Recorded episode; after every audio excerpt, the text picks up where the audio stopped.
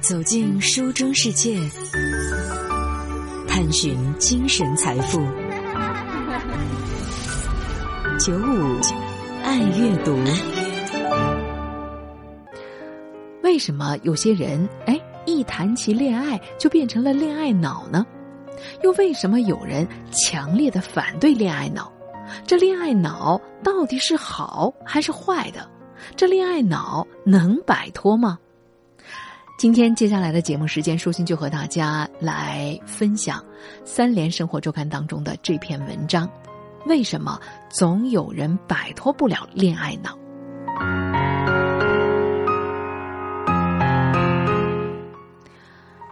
恋爱脑在百度百科上的定义是一种爱情至上的思维模式。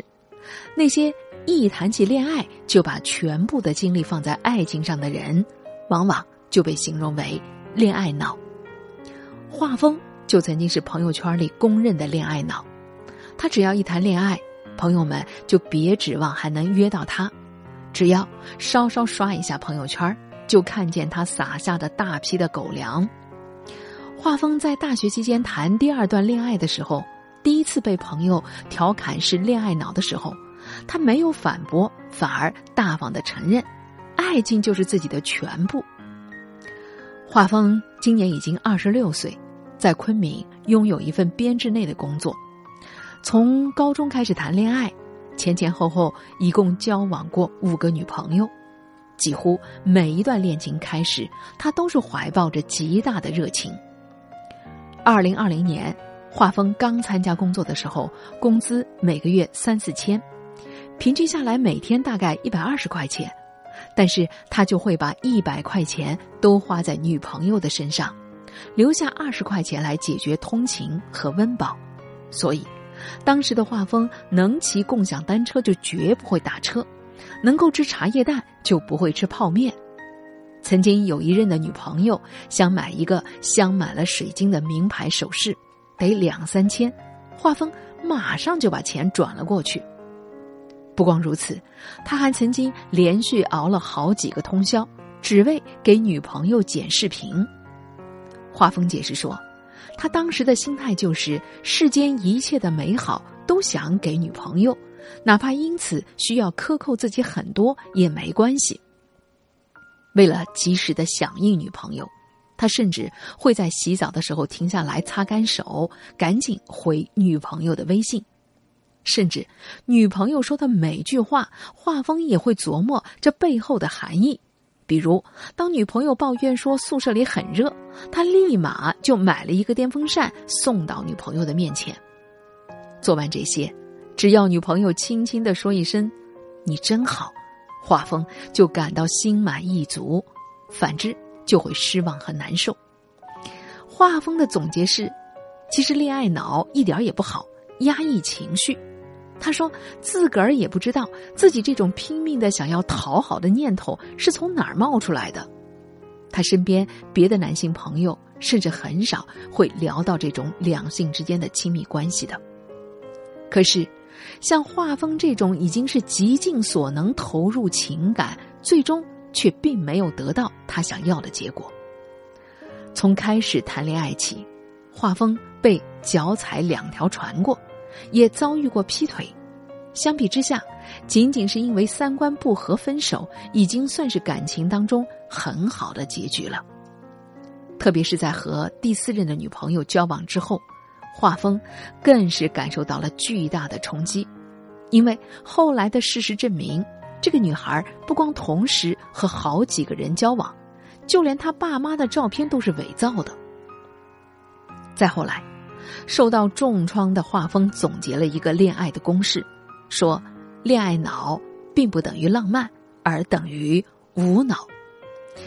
现在看到身边有女同事因为男朋友不高兴，好几次放下手头的工作跑出去见男朋友的时候，画风就开始拿自个儿的例子来劝女同事千万不要恋爱脑。他说：这既是在告诫别人。也是在敲打自己。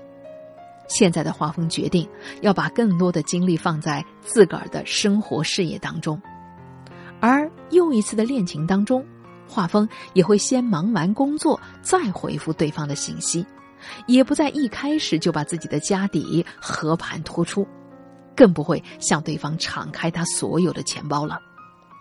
他对自己在这样一段恋爱当中的表现挺满意的，既有爱情，也没有丧失自我。只是这段恋情最后的结局依然不怎么妙。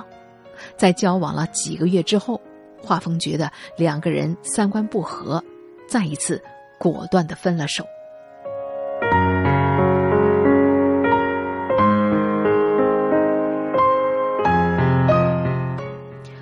豆瓣上有一个名叫“打醒恋爱脑”的小组，创建于二零二零年的十一月，如今组员接近两千名。小组当中既有人因为自认恋爱脑深受其苦的，在组里发帖哭着求打醒，也有人在里面呢苦口婆心、旗帜鲜明的反对恋爱脑。舒月是反对恋爱脑的组员之一，他今年二十五岁。谈过两段恋爱，加入反恋爱脑组织的直接原因就是朋友。二零二零年七月，舒月参加了一个考研的补习班，认识了和他考同一所学校的一男一女悠悠和浩然。舒月和悠悠是二战考研，浩然则是一战。在结伴备考的过程当中，浩然对悠悠是一见钟情，努力的追求。两个月之后，两个人成为了情侣。舒月说：“悠悠开始的时候对浩然是爱答不理的，自己呢觉得浩然表现不错，还当过牵线的月老。可是，在一起之后，在十一月考研冲刺的阶段，这对情侣却陷入到了分分合合、吵闹的阶段。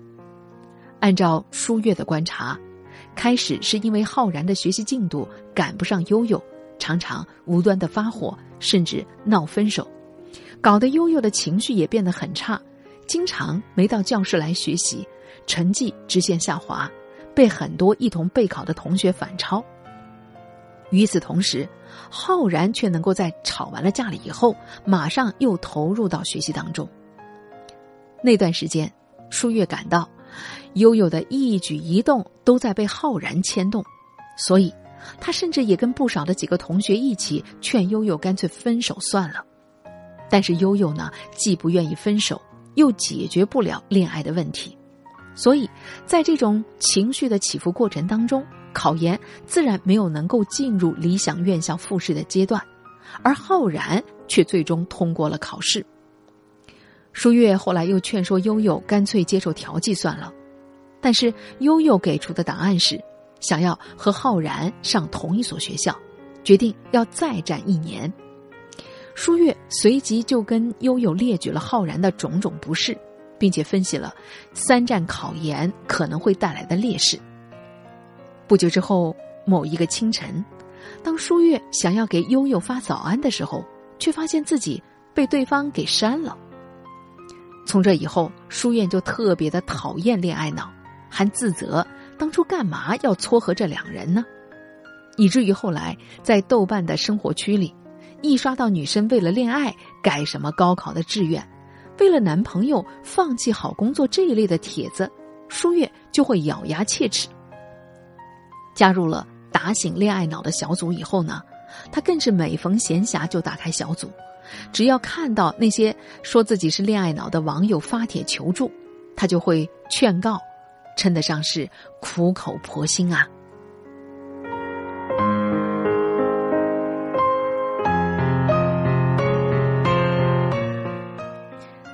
实际上，这恋爱脑并非一个心理学方面的专业术语，也不存在严格的定义。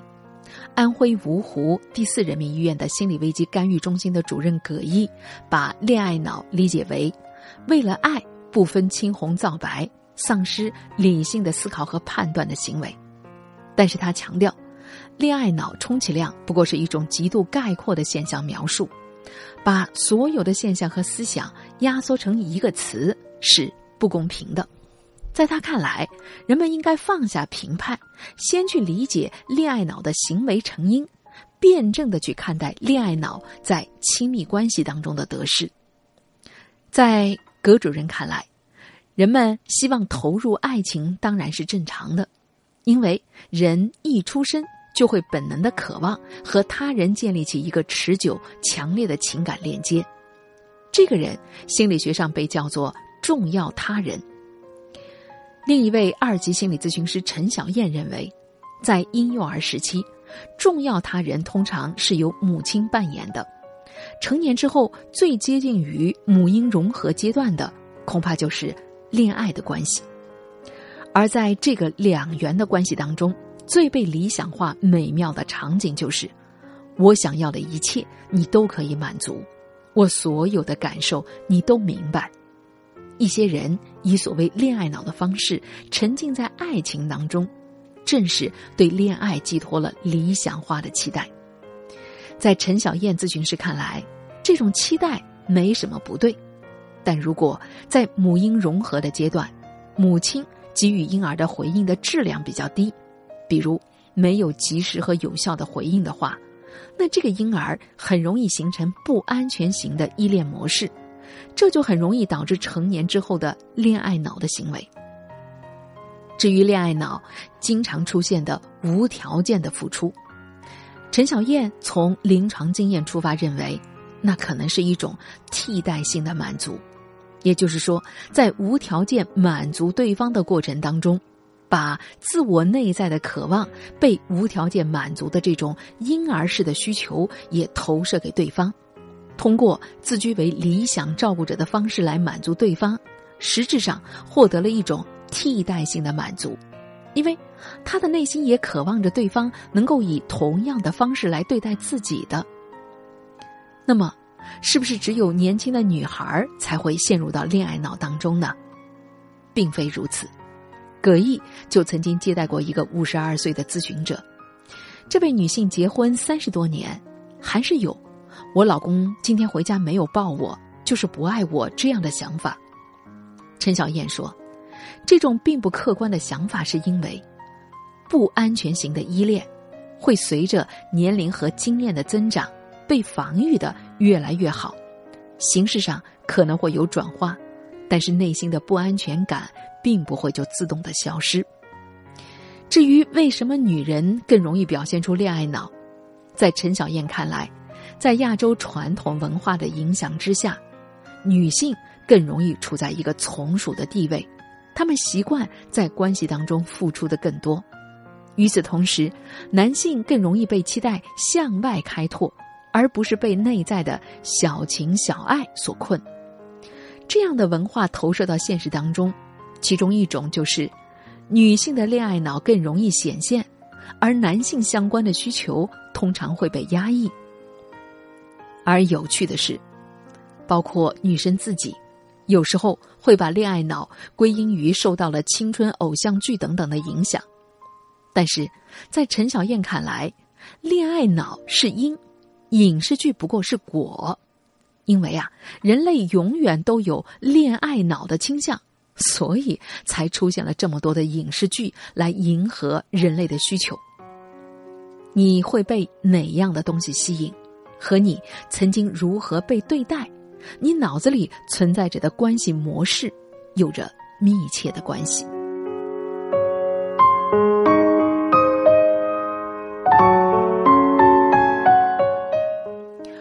在大众印象当中，恋爱脑好像是一个贬义词。在网络上，当一个恋爱脑被伴侣背叛或是辜负，越来越多的谩骂就会指向恋爱脑。但是在陈小燕看来，恋爱脑首先是一个中性词，每个人多少都会做出恋爱脑的举动，某种程度上这也是推进恋爱关系的一种方式。所以，这恋爱脑，哎，也分不同的程度和类型，而不能一概而论，一竿子打死。那些因为爱情就丧失自我的恋爱脑，才是大家恨铁不成钢的对象。对于那些因为恋爱就丧失自我的人群，确实需要警惕恋爱脑。不过，陈小燕强调，当一个人发现自己是恋爱脑的时候呢，首先不要自我攻击或是贬低，而是尝试对自己产生好奇心，哎试着理解自己的行为，继而更好的自我接纳，这才是改变的开始。因为如果你把心里的能量耗费在自我攻击上，这可是最没有建设性的。至于下一步嘛，咨询师建议不妨尝试和伴侣进行沟通，建立起两个人之间适合的人际边界，也就是说，既保持相对亲密的状态，又不至于过度的融合，以至于丧失自我。而在葛毅主任看来，想摆脱恋爱脑的人，不妨寻找另一些能够让自我满足的替代性的行为，比如一场电影。一个爱好，或者是在学习一项技能的过程当中得到满足。葛主任还提到，恋爱脑也是有好处的。在他看来，经典的爱情故事当中的罗密欧和朱丽叶就是一对典型的恋爱脑。如果人类失去了恋爱脑，那就失去了很多的罗曼蒂克。他说，人类很多伟大的行为，恰恰来自这种。像是恋爱脑般的奋不顾身。陈小燕也发现，相对来说，恋爱脑的人更容易进入到一段浓度更高的情感关系当中，并且在某些阶段里体验到更多的甜蜜。所以，如果两个人都是恋爱脑，那么他们就会在一段时间里都体验到极大的满足感。至于那些反恋爱脑的人，陈小燕认为，他们中的某些人在亲密关系的议题上困难的程度，本质上和有恋爱脑的人不相上下，只是外在表现的形式不一样。在葛一看来，反恋爱脑的人有一部分正是在反对曾经恋爱脑的自己。如今，画风还在期待着自个儿下一段的感情，他对下一任的期待是。不伤害他，信任他，两个人你中有我，我中有你，在一起的时候享受，分开的时候独立。在经历了种种的伤痛之后，画风说，保留下来的或许是那颗还期待着对方能够对我好的心吧。